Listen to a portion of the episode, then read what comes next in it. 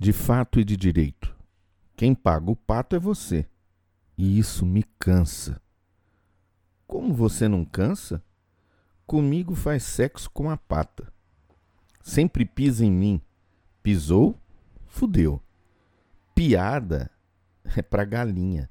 Não empata. Sempre quer ganhar. Acha que ganha. Parabéns! Novamente, o amor perdeu. Assim como eu. Pisou? Fodeu. Quirela é o que me alimenta. Quisera eu me alimentar somente de prana, mas me engana que não gosto. Voltando ao assunto e mudando de pata para ganso, estou com a pata cortada. Não consigo mexer direito a anelar, mas consigo erroneamente apontar com indicativo. Indica que, no mínimo, me culpas ou eu te culpo. Digital de nosso relacionamento, com um pequeno polegar me dá um like do tipo: Me aguarde, valeu, vai aguardando.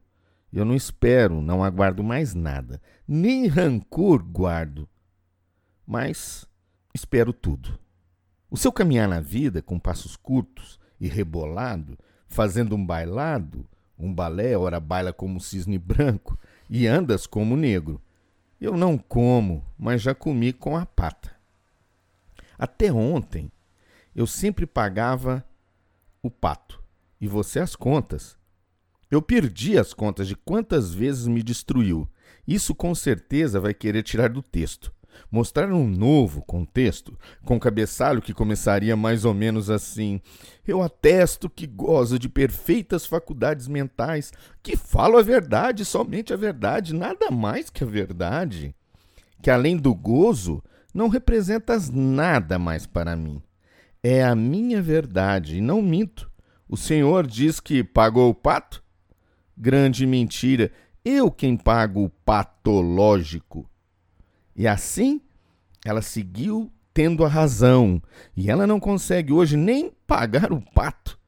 Pisou tanto que fudeu, diria o pato. Já a Aliá, quando ouviu essa história, ficou com ciúmes. Onde já se viu o seu marido fazer sexo com a pata? Eu novamente pagando o pato. Pode perdurar mais uma? Finalizamos com a mentira da pata lógica.